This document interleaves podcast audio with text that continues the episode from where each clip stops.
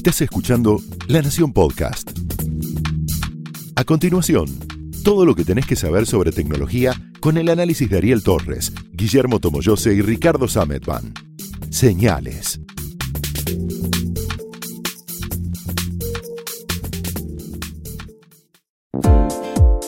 Hola, ¿cómo están? Esto es Señales, el podcast de tecnología de la Nación. Estamos nuevamente reunidos acá en esta mesita que tenemos en la redacción de la Nación. Yo soy Ricardo Sametban. Yo soy Guillermo Tomo José. Yo soy Ariel Torres. Y como siempre vamos a hacer un punteo de algunas noticias que nos han resultado llamativas, interesantes para comentar a lo largo de este episodio. Yo tengo una breve, pero que me parece que es interesante para entender para darle un número a eh, algo muy particular, como es un ataque de ransomware, este ataque que sufrió la ciudad de Baltimore hace un mes. Los que, secuestros virtuales de computadoras. Es- Va- vamos a explicar para, Claro, para por que no sabe, son vi- una suerte de malware que encripta, cifra los archivos importantes para vos, pueden ser solo algunos de, de tu carpeta de los documentos, puede ser toda la máquina, etcétera, y am, te pide guita en bitcoins a cambio de darte la eh, clave de cifrado. Esos son los ransomware. Ransom en inglés es este, rescate. Así que como dice Los Guillermo, son secuestros. El más conocido fue el de WannaCry WannaCry, 2017, mayo. Nopetia, Sí, pero ese vino que- después. El WannaCry fue el que hizo mucho ruido, era un bicho que se movía solo, sin necesidad de ingeniería social, fue un desastre. Bueno, que tuvo una historia detrás, que la persona que lo había descubierto también estuvo involucrada dentro del desarrollo de ese malware. exactamente. Y ahora Baltimore había sufrido una pérdida de el, el cálculo que se está haciendo ahora es que son 18 millones de dólares. Son más o menos 10 millones los que va a gastar la ciudad de Baltimore por recuperar sus equipos, porque en muchos casos, digamos, toda la gracia del ransomware es que si vos no pagás, no recuperás el acceso a los archivos y no, los recuperás No, bajo no. ninguna circunstancia. Sí. No es que, bueno, No, negociar. no, ojo, hay, eventualmente salen herramientas Sí, hay de las algunas que- empresas antivirus que de- decodifican la manera en que trabaja ese ransomware y te dan una, una llave. Pero de golpe vos necesitas los archivos para mañana, Bueno, no para además- dentro de seis meses. Perdóname, y además esa empresa que te da esa herramienta para recuperar tus archivos tampoco lo hace de onda. O sea que eventualmente te lo cobra. Eh, sí, eh, eh, yo no recuerdo ahora casos puntuales. eh, hay varias familias de estos ransomware que se han ido eh, rompiendo, decodificando, pero en general esa herramienta, por lo menos para el particular, no tenía costo. No sé qué pasaría en el caso de una municipalidad, lo averiguamos. La- como sea, son 10 millones que va a pagar la municipalidad de Baltimore Sí, el gobierno. el- para, para recuperar el acceso, más otros 8 millones que calculan que es lo que van a perder por no poder facturar un montón de cosas, porque si bien la ciudad funciona, hay un montón de servicios que no andan o no andan a nivel de procesamiento digital. Si te querías pagar una multa, tenés que ir al banco y pagarla manualmente, en fin, todo un montón de cosas porque hay un montón de, de servicios caídos. Esto para ponerle un numerito a algo de lo que hemos hablado, como Muchas ustedes bien veces, sí. decían, y de los que seguro vamos a seguir hablando, y permite ponerle como una, una magnitud. Sí, además, sin ir más lejos de este tema, hace poco la, mm, la empresa de electricidad que ubicada en Esquel había sufrido un ataque de ransomware que, en el cual tuvieron que sentarse a negociar y no les quedó otra que terminar pagando eh, el rescate de las máquinas porque era el sistema de facturación y era la fuente de ingresos que tenía esta cooperativa de suministro eléctrico de Esquel como para darle un poco de contexto de que pasa en Baltimore, pero también tranquilamente pasó en la Patagonia, aquí en, en la Argentina, es uno de los casos que también estuvimos contando en la Nación. Y en la medida, perdóname, en la medida en la que todas las municipalidades de todo el mundo y todos los gobiernos y demás sigan digitalizando sus sistemas, eh, la probabilidad de que esto digamos, ocurra en, en cualquier lugar es por supuesto mucho mayor. Y eso conlleva a eh, nuevos cambios en las aseguradoras.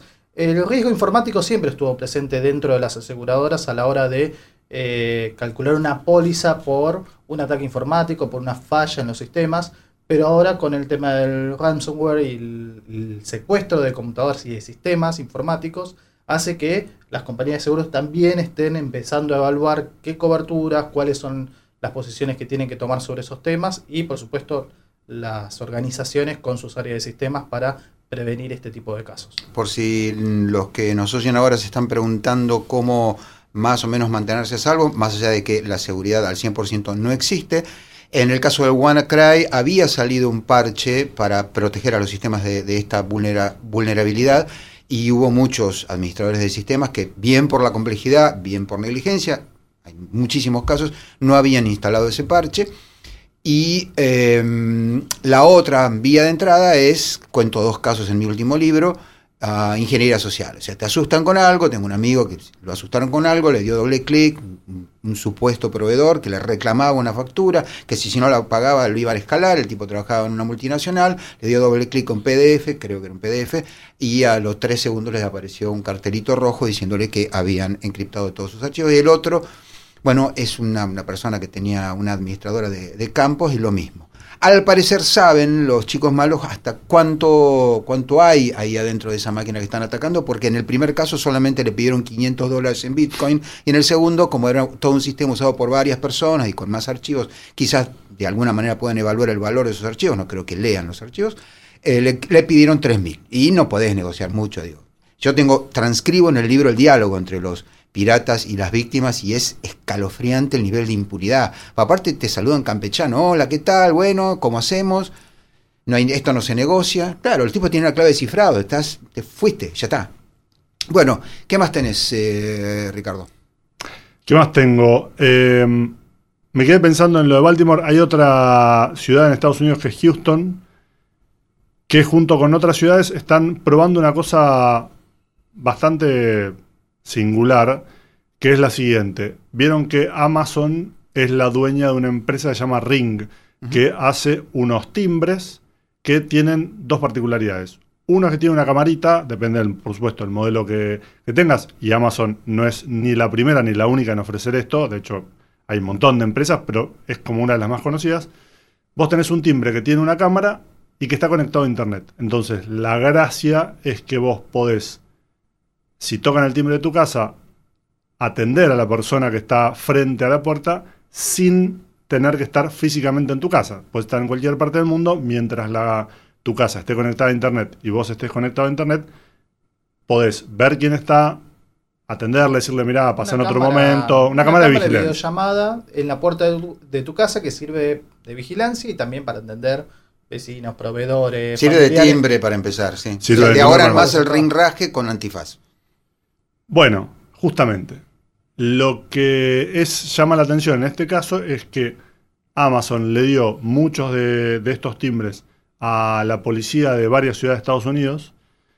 La policía de varias ciudades de Estados Unidos se lo regaló a los vecinos de varios barrios de varias ciudades. ¿Por qué? Porque lo que les permite es, como vos podés agarrar y compartir ese feed de video, ¿sí? esa fuente de video, de repente tienen una red de vigilancia ampliada respecto de las cámaras que hay típicamente en las esquinas de, de las, de las calles o que puede tener un, un comercio.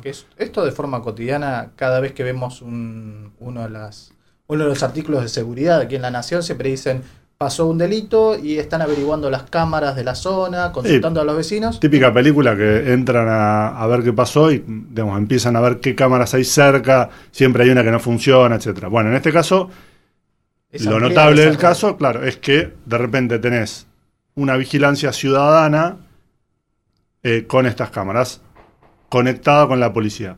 Por supuesto, hay bastante polémica. La gente de Ring, al menos, dice que si bien le dieron estas, estas cámaras a la policía, cada uno puede decidir si comparte esa información o no. Ring, de hecho, también tiene una aplicación que se llama Vecinos, en el que vos podés compartir y decir, esta persona anda merodeando por el barrio, lo cual tiene, digamos, sus problemas per se, pero quiero decir, eh, ya está todo montado como para que vayan en ese camino.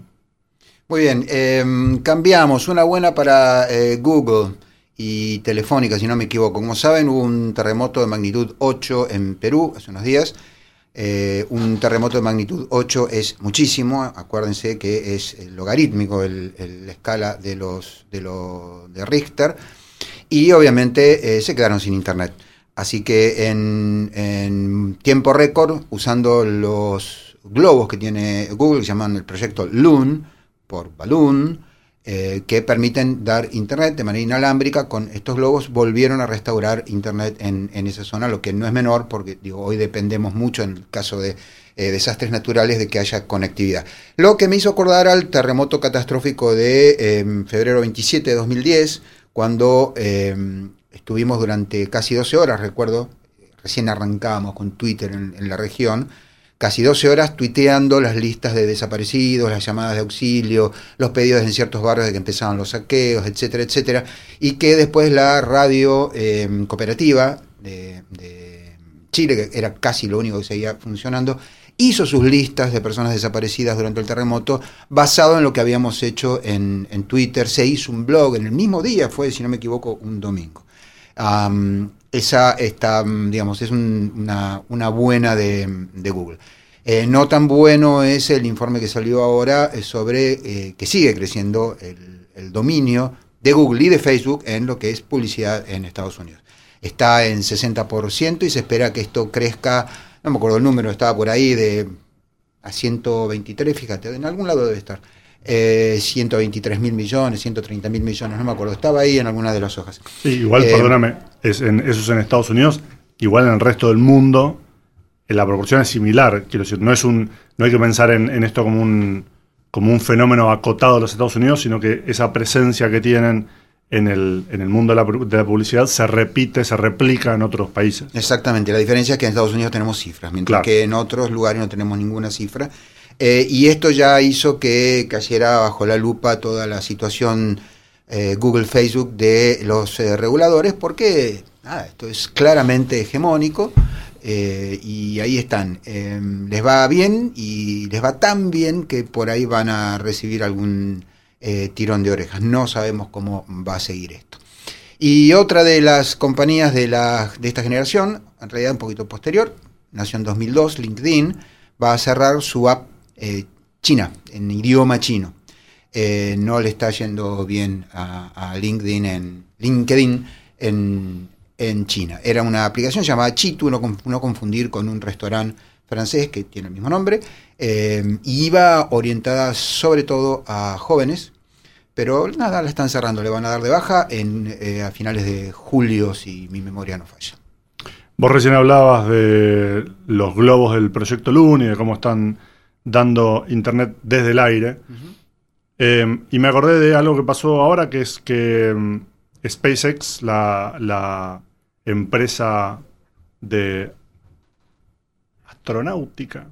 Aeroespacial. Aeroespacial, esa era la palabra, de eh, Elon Musk, arrancó con los primeros 60 satélites de Starlink, que es una mega constelación, como se le dice ahora, de satélites que van a circundar el globo terráqueo y van a dar internet satelital, eh, el cálculo es que, o la idea mejor dicho, es que sean más de varios miles de satélites interconectados eh, dando servicio, y esto está trayendo un problema inesperado, que es polución visual para los astrónomos.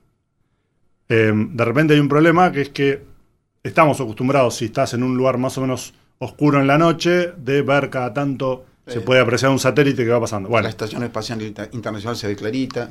Cuando es uno cada tanto, no hay problema. O en todo caso, lo puedes calcular. Ahora, cuando tenés varios miles, y, y SpaceX no es la única, hay varias empresas que están cada, uno armando, cada una armando su mega constelación, con lo, con lo cual, de repente, vas a tener eh, una cantidad enorme de, de satélites complicando trabajo la, el de los trabajo de los, en de los, tierra, sí. claro. Y además ya hay una nube de residuos, sí. de satélites, residuos me refiero restos, por ejemplo, lanzadores que quedan bollando ahí. No, y satélites viejos. Satélites viejos. Hace poquito la India hizo explotar uno y estaban todos eh, quejándose justamente porque eh, Todas una... partes que quedan quedan circulando y además eh, comprometen la vida útil de otros satélites también. Sí, ni más sí. ni menos. Eh, pero bueno. No, claro, eh, digamos, lo que decían por ahí es, eso es lo negativo, claramente, se puede igual superar. La contraprestación, que es que vos tengas acceso a Internet económico en literalmente cualquier parte del globo, por ejemplo, en, el caso ahora con un terremoto puedas conectarte sin, sin más, eh, hace que se, que se balancee.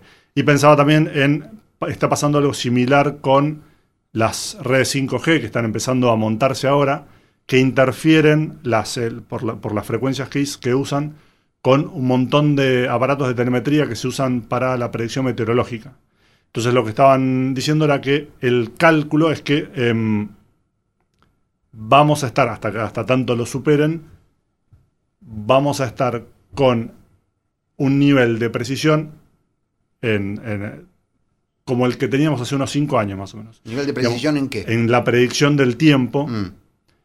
¿Por qué? Porque hay un montón de interferencia, entonces tienen que lograr, hasta tanto logren eh, superar, digamos, encontrar la manera de equipos y poder eh, mantener como una convivencia entre, entre el uso de dispositivos inalámbricos para todo lo que es la medición. Eh, la precisión, o sea, si ya nos quejábamos del pronóstico del tiempo, es probable que eh, en el futuro despliegue del 5G sigamos quejándonos más y con razón, porque el 5G va a estar interfiriendo eh, los dispositivos que registran los datos del, tiempo, la humedad, la temperatura y todo eso. y como además no estamos haciendo nada para evitar la producción de gases de invernadero y seguimos destruyendo la atmósfera, tal vez estamos en un punto de no retorno, además el clima se va a volver más impredecible, más violento, lindísimo, la verdad parece de Orwell esto. Pero hay una buena. Hay una buena, siempre hay una siempre buena. hay una buena. Sí. Esta interferencia puede servir también eh, de manera opuesta. ¿Qué, significa esto? En determinadas circunstancias, por ejemplo, cuando hay niebla, la señal de las redes de telefonía móvil es impactada por toda esta, esta, condensación de agua que hay en el aire. Entonces a alguien se le ocurrió que eso es una manera, em, empezar a medir esa interferencia que va en aumento a medida que se va asentando la niebla.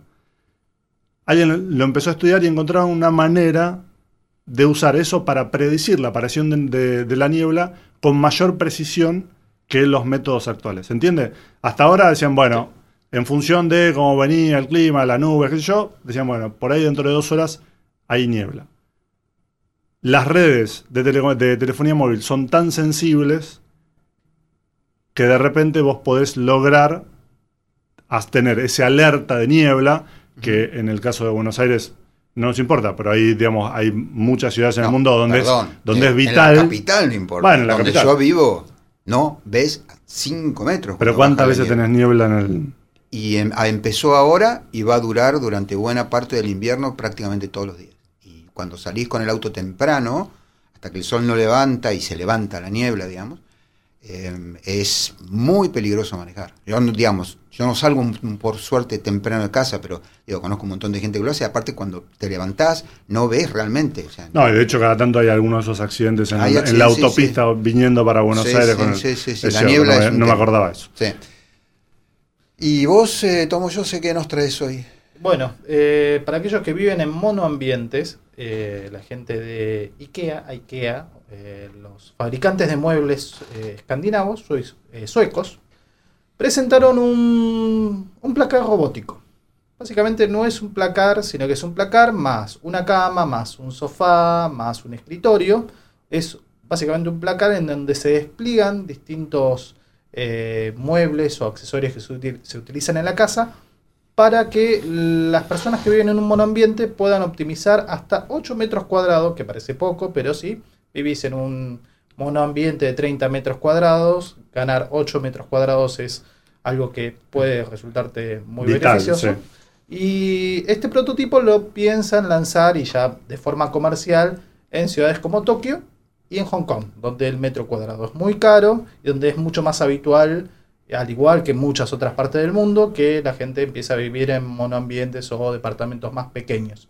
Este prototipo se llama Rognan, O algo por el estilo, eh, como se pronuncie en sueco, porque, bueno, IKEA se conoce, los muebles de IKEA se suelen conocer, o los, los objetos que vende esta compañía, por referencias de, geográficas o de nombres escandinavos. Eh, esta es una localidad de Noruega, por ejemplo, como muchos otros muebles, como dato de color para acompañar esto. Y este es un mueble que ya venían trabajando desde más o menos 2014 es una startup que se llama Ori, que está en, San Francisco, comenzaron como un prototipo del, Massachusetts Institute of Technology, del MIT, para, bueno, tratar de resolver y mejorar los espacios con este mueble que se, eh, se mueve a través de la habitación de forma longitudinal, va de pared a pared, va hasta... o sea que eh, tocas un botón y ves cómo, cómo se va cómo se moviendo va por el link. moviendo, Claro, y puedes dejarlo en el medio para dividir un ambiente o tener un ambiente completo y poder desplegar o la cama o el sillón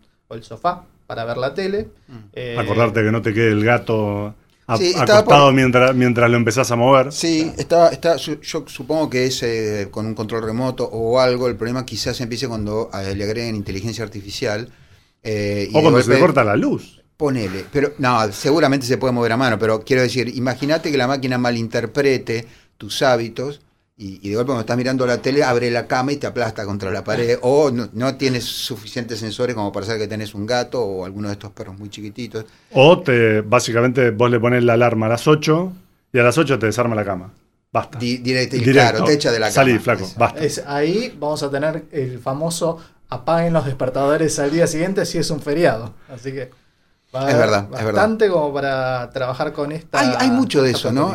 Ya el otro día yo estaba pensando, la máquina esta infernal que llamamos smartphone sigue sin... A ver, ¿por qué no se vincula con el calendario mucho más fácilmente? ¿Mm? Ponele.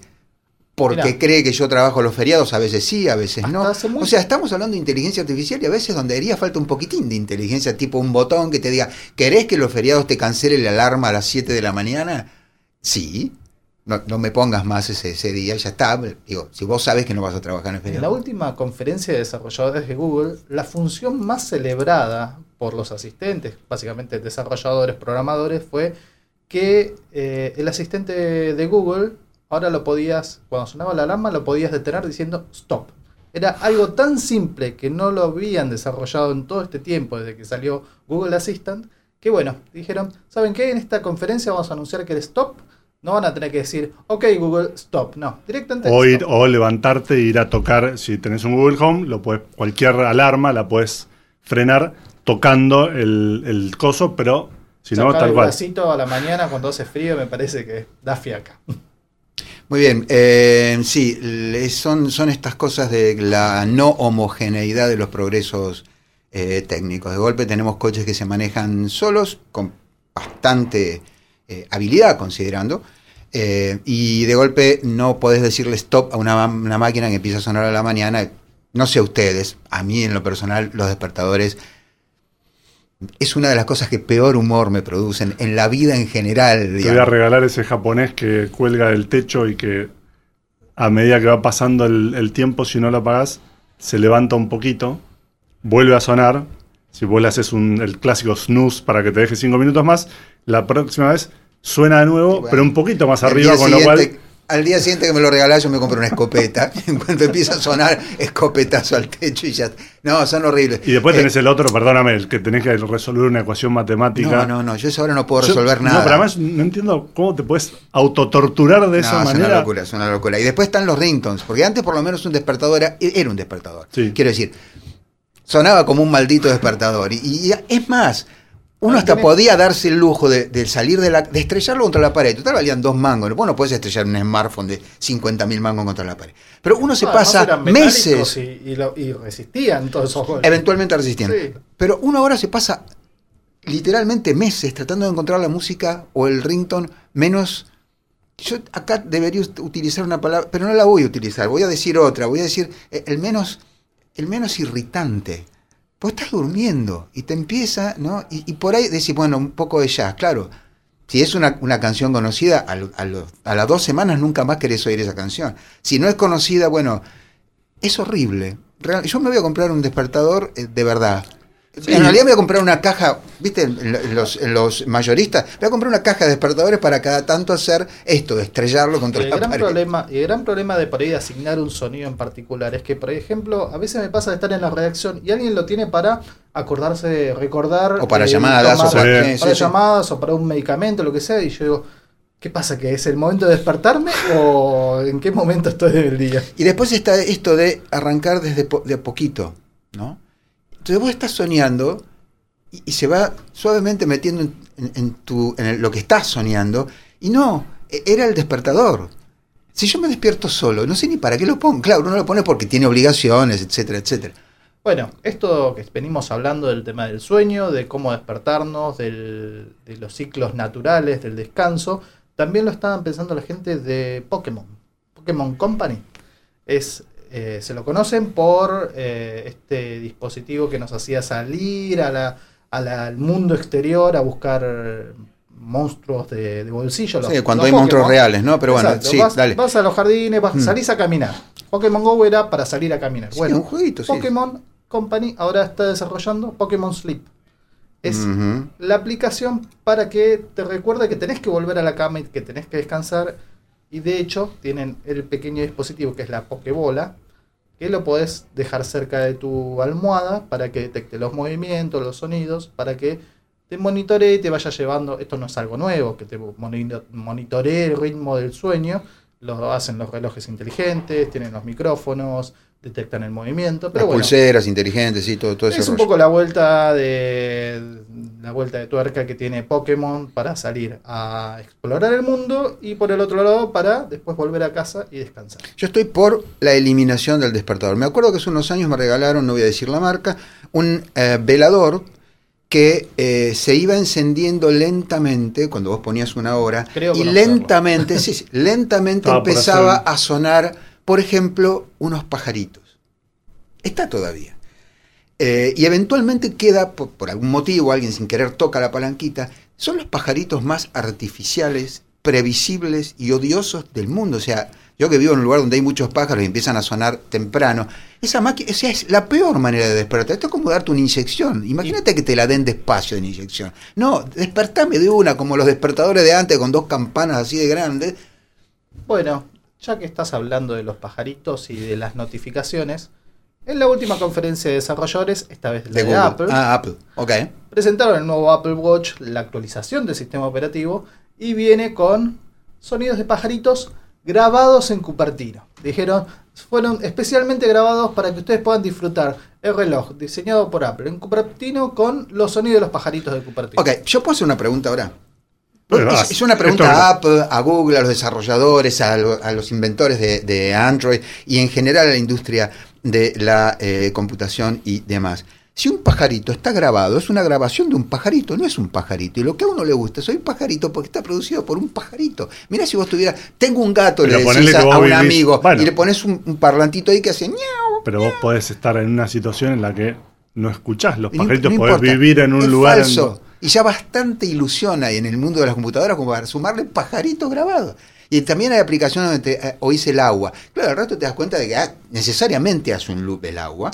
De hecho, perdóname, en, eh, en YouTube hay videos de varias horas de duración con todo este tipo de sonidos. Y en general, los que tienen más este, mejores calificaciones son justamente los que logran, no es 5 minutos de agua corriendo en loop, sino que alguien Grabaron se 20 horas. Claro, 20 horas dijo, bueno, Igual es una me la grabación. juego. Sí, claro. Bueno, eso es lo que tenemos por eh, esta semana. Esto se llama Señales y nos encontramos en el próximo episodio. Chao. Hasta luego. Hasta luego.